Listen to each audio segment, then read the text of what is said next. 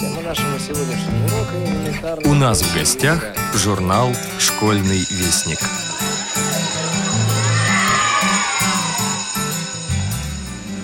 Здравствуйте, уважаемые слушатели Радио ВОЗ. У микрофона Наталья Кочеткова. А значит, вы услышите анонс восьмого номера журнала «Школьный вестник» за 2019 год. Открывает номер статья Анастасии Павлюченковой «Доброво спасение». В ней она рассказывает о незрячей писательнице и поэтессе, члене Союза писателей России, издателе, публицисте, общественном деятеле и лауреате различных премий Еве Златогоровой. В 26 лет, окончательно утратив зрение, Ева Александровна не сломалась, а продолжала жить полноценной жизнью, преодолевая трудности. В 63 года, потеряв мужа, она впервые начала писать стихи. Позже выпустила сборник сказок про доброго котенка Гришуню и автобиографию, сценарий которому не суждено стать фильмом. На сегодняшний день в библиографии писательницы уже более 10 различных изданий, и она не собирается останавливаться на достигнутом. В 2009 году Ева Александровна организовала свое издательство «От сердца к сердцу» и помогает начинающим авторам, также участвует в радиопередачах и различных поэтических встречах. Связаться с ней можно по телефону и электронному адресу, узнать которые вы сможете, прочитав статью в этом номере. Молодая супружеская пара Лилия и Иван Череневы – специально для нашего журнала написали цикл статей «Откуда берутся родители». В этом номере мы публикуем первую из них «Поездка в роддом». В 2017 году новоиспеченным родителям в роддоме подмосковного Красногорска не хотели отдавать новорожденную дочь. Заведующая детским отделением сказала Лили, что не может отдать ей ребенка, так как они с мужем являются тотально незрячими. А значит, по ее мнению, не могут создать ему нормальные условия жизни и ухаживать за ним. Только после вмешательства ВОСовской общественности и прессы ситуации удалось разрешить. Молодую маму выписали с новорожденной дочкой. О том, чему научились Лилия и Иван с рождением дочери, как растет маленькая Соня, расскажут в своих статьях счастливые родители. В рубрику «Проба пера» вновь прислали свои творческие работы ученики Челябинской школы-интерната номер 127. В августовском номере мы публикуем сказку Анастасии Аняновой «Путешествие землянички на остров незрелых ананасов» и рассказ Ильи Кравцова «Что я люблю». Поэтическая волна порадует вас стихами Евы Златогоровой и Бенедикта Лившица. В русской литературе многие имена, бывшие когда-то ее украшением, теперь потеряны и забыты. В 20 веке из живого литературного потока изъяли огромный кусок, обескровив и искалечив его беспощадно. Мы и сегодня почти не знаем десятков имен, замечательных русских поэтов и писателей, покинувших родину, погибших в ГУЛАГе или отвергнутых новой советской идеологией. Одно из таких имен – это имя Бенедикта Лившица. Его место в разнообразной и сложной картине культурной жизни XX века определить трудно. Он талантливый и самобытный, поэт, блистательный мастер перевода – создатель уникальной антологии новой французской поэзии, участник и летописец зарождения русского футуризма, искусствовед, знаток авангардистской отечественной живописи. В одном лице и теоретик, и практик, и историк. Он был эрудитом в лучшем смысле этого слова.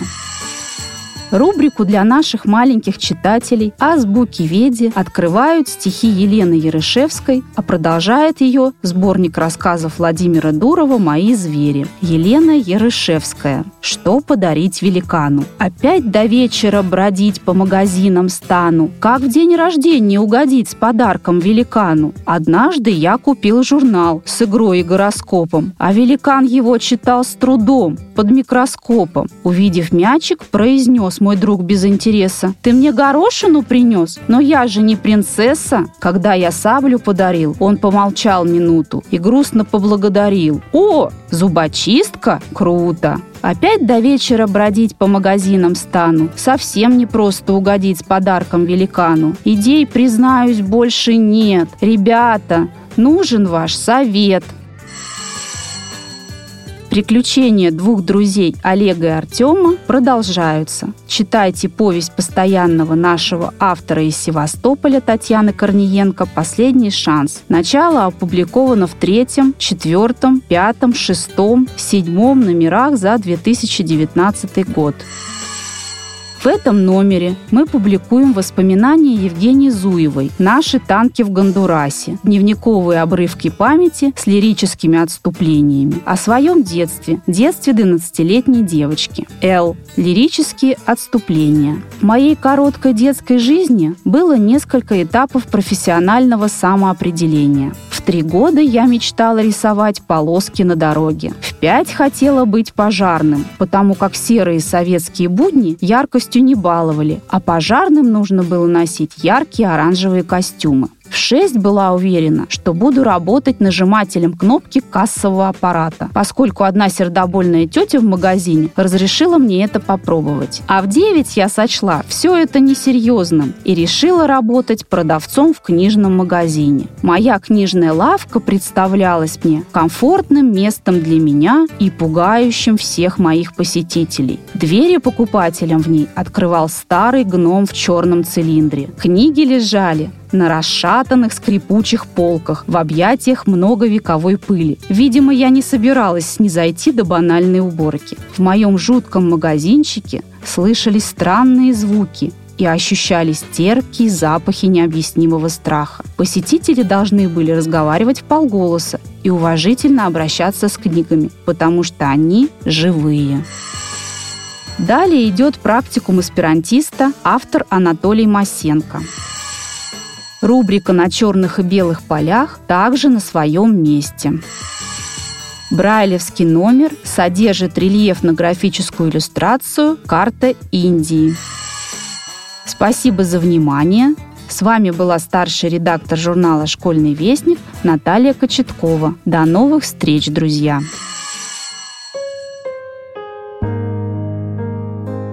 Евгения Зуева Наши танки в Гондурасе. Дневниковые обрывки памяти с лирическими отступлениями. Условное обозначение. Три звездочки. Слезы. Латинское «Л» – лирические отступления. Юрка считал лифт источником достоверной информации. Из него всегда можно узнать, что Цой жив, спецназ рулит, а Танька – дура – в свои 18 книг он почти не читал. Юноша был моим соседом и местным дворовым хулиганом, с добрыми глазами и чутким сердцем. Мне было 12, и я его боялась. Как-то раз, возвращаясь из школы, я встретила в подъезде Юрку. Парень, как завороженный, таращился на обшарпанную стену. Какой-то шутник написал на стене яркой краской ироничную фразу «Наши танки в Гондурасе». Неровные буквы скакали в кривь и в кось и вызывали невольную улыбку, но только не у Юры. Он смотрел и как будто не понимал написанное. Интересно, какое из четырех слов ему непонятно, подумала я, стоя за спиной. А Гондурас это где? — спросил молодой хулиган меня, испуганного ребенка. «Я знаю», — почти по-школьному, звонким голосом крикнула я. «Пойдем покажу». Возможно, парень подумал, что Гондурас — это где-то совсем близко, и как будто под гипнозом зашагал за мной по лестнице к моим небесам, на последний этаж. Открывшая дверь мама раскрыла рот. Маленькая дочь привела домой вполне взрослого мужчину. Зачем? История умалчивает о реакции папы на подобное безобразие. С решимостью и выражением лица Христофора Колумба, если таковое отмечено в мировой истории, я проводила гостя в свою комнату, расстелила на полу огромное бумажное полотно географической карты мира, вручила парню лупу и скомандовала «Ищи». И вот мы с Юркой целых полчаса ползали по карте, как мыши, искали заветное место. На деле Гондурас оказался маленьким пятнышком где-то в районе Центральной Америки – Найдя желаемое, мой случайный первооткрыватель, видимо, был разочарован. В эту минуту он был похож на человека, которого обокрали, а тот даже не понял, как. «А что он хотел увидеть?» – подумала я. Огромные территории неизвестной страны в пределах моей комнаты, по которой, как усталые черепахи, катятся советские танки. Чтобы хоть как-то выправить положение, я сунула Юрке книгу «Мир и человек», в которой была информация обо всех странах, климат, население, животные, растения и все то, что может быть интересно детям. Он жадно листал страницы, пока не нашел желаемую страну. И началось. Парень читал скудную информацию, а я не могла понять, как человек, не любящий книги, может так красиво и выразительно читать. Я заслушалась и уплыла в далекие фантазийные пучины. Меня привела в чувство неожиданно свалившаяся с полки книга, которую Юрка так ловко поймал и уберег от унизительного книгопадения. Мой книгоспасатель спешно засобирался домой. «Приходи завтра, почитаем», — жалобно пропищала я. Он ушел, а я погрузилась в воспоминания когда-то спасенной мной книги. Лирическое отступление. Мой дед любил читать. Но курить он любил больше. Огород был засажен отборным табаком, а запах махорки, как визитная карточка сурового взрывника, окутывал все вокруг. Однажды на моих глазах дед вырвал страницу книги, чтобы свернуть очередную папироску. Я почувствовала невыносимую боль. Мне почудились капли бумажной крови на месте вырванной страницы. Я отвернулась и тихо заревела. Троеточие, слезы. И что было делать? Ночью с решимостью защитника униженных и оскорбленных я нещадно уничтожала весь табак в огороде, пока не осталось ни одного кустика. Потом еще долго мои руки пахли терпкой курительностью. А утром случилась молчаливая коррида. Мы стояли и смотрели друг на друга в упор. Он пытался удержать свою злость и не сорваться на крик, а я пряталась за воображаемый щит справедливости. Дед не разговаривал со мной неделю, и это было невыносимо. После мама привезла ему газетную серую бумагу, чтобы дед больше не пускал страницы умных книг на самокрутке. Юрка стал часто бывать в моем доме. Мы читали вслух книги, пытаясь найти хоть что-то про загадочный Гондурас. Я откровенно врала, придумывая якобы достоверные факты, и убедительно повествовала о них ничего не подозревающему юноше. Говорила о морских пиратах, живших на территории таинственной страны, о ненайденных сокровищах и причудливых легендах. А он верил. Ему хотелось верить. А мне хотелось, чтобы он читал мне вслух. Каждый из нас лелеял свою иллюзию. Лирическое отступление. В моем доме всегда было много книг. Их покупали, дарили, обменивали на макулатуру, снова покупали и снова дарили. Фенимор Купер, Майн Рид, Михаил Зощенко, Александр Дюма, Агата Кристи, Михаил Булгаков, Пушкин, Пастернак, английские готические романы времен викторианской эпохи, французские литературные сказки и еще много-много всего. Ладони книжных полок бережно хранили секреты своих подопечных. Ночью, когда весь дом засыпал, книги начинали сплетничать, как старушки на лавке. Я выходила и пыталась надышаться запахом книжных страниц, расслышать их тайные и коварные замыслы. Порой воображаемый книжный шепот становился настолько громким, что начинала кружиться голова. Тогда я брала интересующую меня книжку, которую обязательно обещала себе прочесть, и шла спать. Я спала не с куклами, как все нормальные дети, а с книгами, надеясь во сне стать частью их причудливого мира. Юрка стал брать у меня книги домой. Я даже завела что-то наподобие библиотечного формуляра. Читал ли он эти самые книги? Не знаю. Но мне приятно было делиться с ним тем, что я любила больше всего. У обаятельного хулигана была своя жизнь. Он пел песни под гитару, дружил с молоденькими барышнями, чинил с пацанами старые машины и дрался с ребятами соседнего двора. Завидев меня, плетущуюся из школы с тяжелым портфелем, он ловко забрасывал его на мой последний этаж, дергал меня за косички и возвращал прочитанную книгу. Он представлялся мне моим личным рыцарем. Я делилась с ним секретами и брала с него слово, что он их не разболтает. Однажды рассказала ему, что хочу выкрасить волосы в желтый цвет, что я последователь племени солнечных клоунов, которые поют песни и летят в небо на веселых качелях. Я даже рассказала, как буду красить волосы. А юноша, в воспитательных целях, разболтал все моей маме. И та пресекла сумасбродное начинание еще на стадии идей. Я обиделась на Юрку и перестала с ним разговаривать. Он пытался во дворе угощать меня конфетами, а я была строга и непреклонна в своей обиде. Хулиган сказал кодовую фразу «Пойдем читать книжки». И от обиды не осталось и следа а в спину нам летело пресловутое «тили-тили-тесто».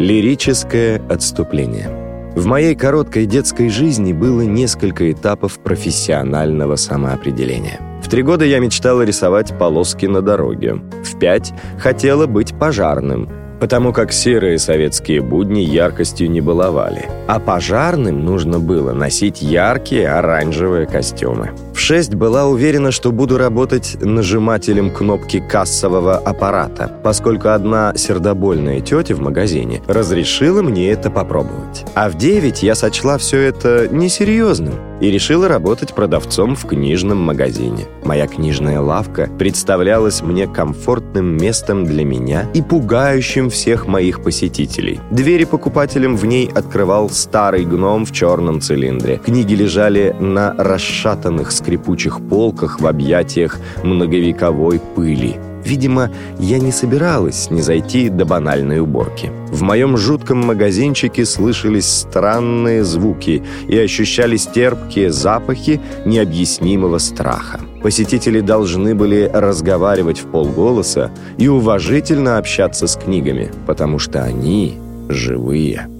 Однажды Юра пришел ко мне с подарком. Это была красивая книга Роберта Льюиса Стивенсона «Остров сокровищ». Тяжелая, с лощеными глянцевыми страницами и яркими рисунками. Я обрадовалась и удивилась. Открыв книгу, я нашла знакомую надпись, нацарапанную простым карандашом. «Наши танки в Гондурасе. 1993». «Пойдем скорее читать. Не могу. Дела. А завтра придешь?» Он отвернулся, чтобы не смотреть на меня, и ответил – приду. А на следующий день я узнала, что моего доброго рыцаря забрали в армию. «Остров сокровищ» я читала сама. Мне тяжело давалось чтение этой книги. Детская душа не могла справиться с гнетущим ощущением.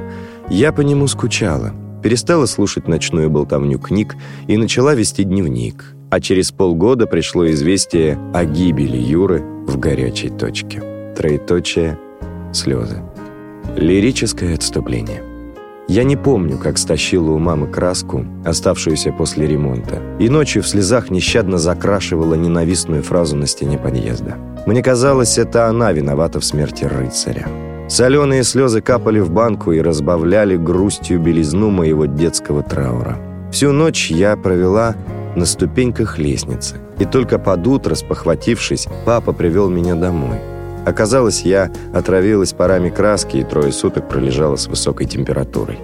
Перед глазами стояло жуткое белое летаргическое существование. Все белое. Тетрадь на столе, рулоны снежных дорог, листок стремительно худеющего календаря, потолок с его морщинами и трещинами, шторы до боли, до хрипоты хочется кричать в надежде на то, что звук вгонит в краску все это белое безумие. Но вырывался лишь шепот, ненужный и белый.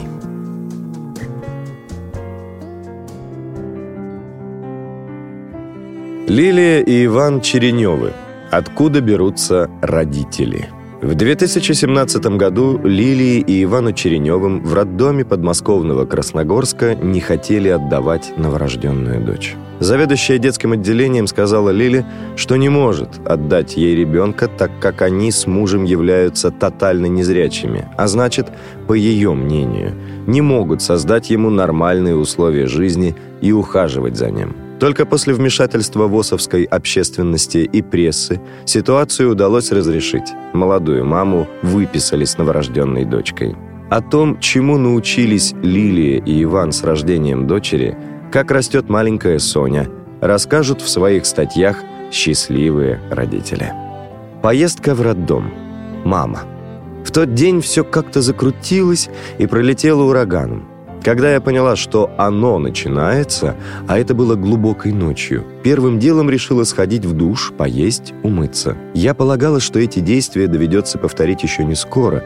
Как оказалось впоследствии, это были правильные расчеты. В течение этих пяти часов я стояла, сидела и лежала в самых разнообразных позах используя специальную дыхательную гимнастику, описание которой нашла в интернете, дышала экономным и собачьим дыханием, даже успела немного вздремнуть, а самое главное, ощущала огромное напряжение и как бы окаменение мышц живота и всего, что внутри него. Мне пришло в голову, что схватки – это брюшные судороги. Три объемных пакета для роддома уже недели три находились в полной боевой готовности – а вот это был мой просчет. Во-первых, медперсонал такому количеству вещей не обрадовался. Почему-то медсестрам очень не нравится таскать все твои пакеты, пока ты в это время тащишь себя и свой живот в предродовую палату. Во-вторых, в предродовой палате было мало места для всего того, что мне при сборах казалось таким необходимым, а на пол ставить ничего, кроме тапочек, не разрешили.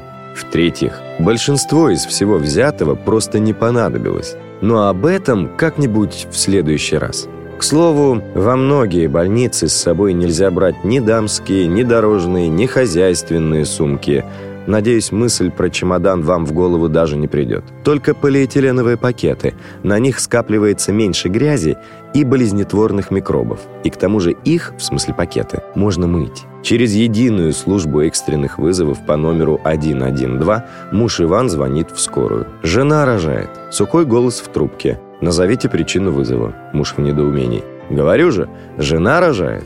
В ответ. «Я поняла, какая причина вызова?» Ваня начинает нервничать. Какая еще нужна причина вызова? Женщина рожает. Нужна машина скорой помощи, чтобы приехать в роддом. Диспетчер раздражается. Вы назовете мне причину или нет? Схватки, воды отошли или еще что? Муж выдыхает. А, схватки. Далее идет выяснение подробностей длительности промежутки между схватками. Да-да, это тоже важно заметить, можно и с секундомером.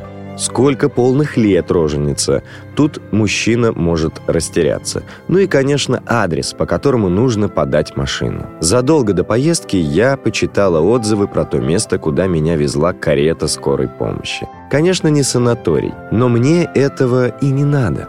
Тогда я знала, что роддом можно выбрать, но плохо представляла, как поступить, чтобы попасть в то медицинское учреждение, в которое хочешь, а не туда, куда везут в твоем районе. Ну да ладно. Мы едем, едем, едем, а внутри каждые пять минут все сжимается и просится наружу. Кстати, за инвалидность первой группы по зрению мне перепал бонус. Мою маму тоже взяли в скорую.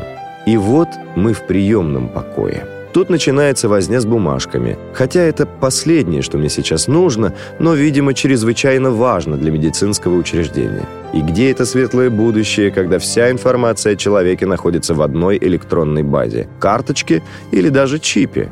Сначала принимают документы. Паспорт, полис, ОМС, обменную карту, родовой сертификат и больничный, если он имеется. Снимают с них копии, если ты опрометчиво забыла это сделать заранее. Заполняют и дают подписать целую кипу бумаг. Личные и медицинские данные, различные согласия на врачебные вмешательства и отказ от них. Кстати, такие еще дают и в предродовой палате, и почти сразу после родов. Задают массу вопросов. Какие по счету беременности роды? Какая группа крови? Нет ли аллергии? Когда начались схватки? И много-много других. Хотя почти все это, естественно, кроме схваток, написано в документах. Во всей этой бумажной круговерти есть одна деталь. Все заявления, согласия и отказы должны быть написаны от руки, что, как вы понимаете, для нас достаточно проблематично. Тут на помощь нам может прийти рука родственника, предусмотрительно взятого вместе с пакетами из дома. Если же такового рядом не оказалось, нужно попросить распечатать текст документа, подписать его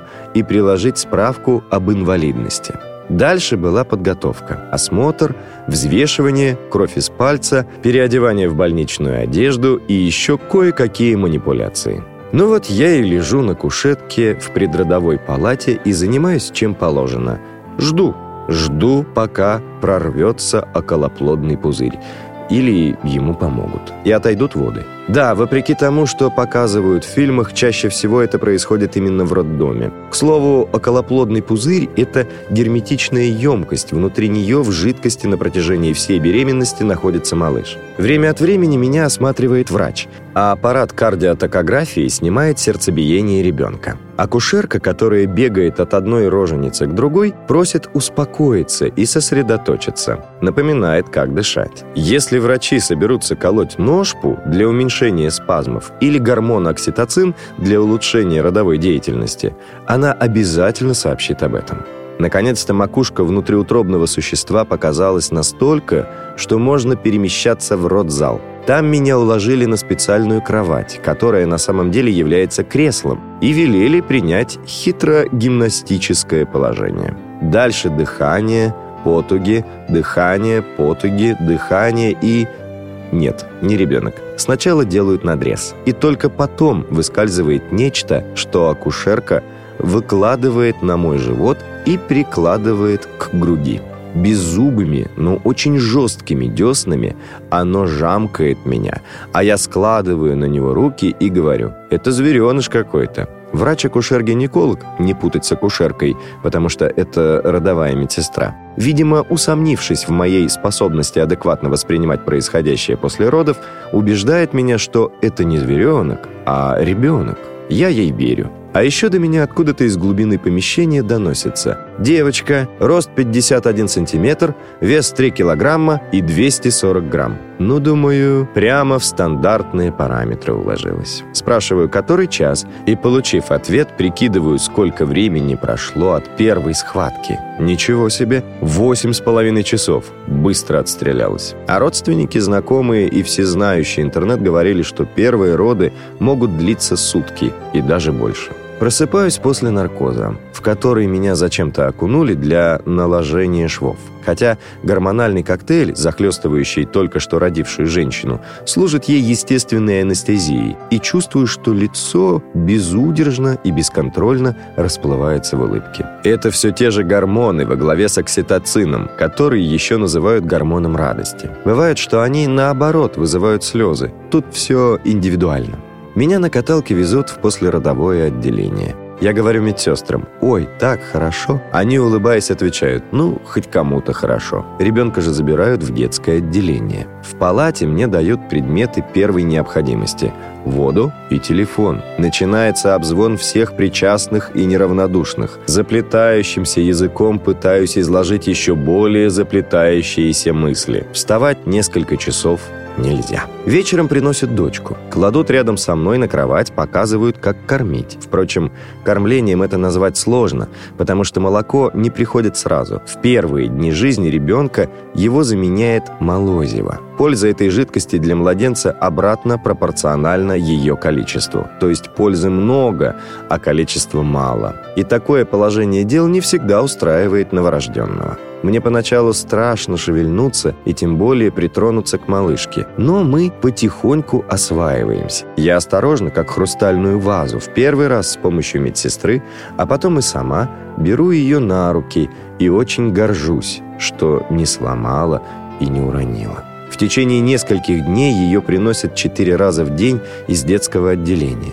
Вообще в современных роддомах детей в основном оставляют в специальных люльках-тележках рядом с мамой в палате. Но в случае инвалидности женщины медперсонал обычно принимает решение забрать ребенка в детское отделение. В последующие дни я была на осмотрах и УЗИ, сдавала анализы, проходила восстановительную терапию. И, конечно, продолжился бюрократический марафон. Теперь уже дают подписать бумаги на новорожденного. Это согласие или отказы для исследований и прививок. Но вот я получаю и подписываю последние документы.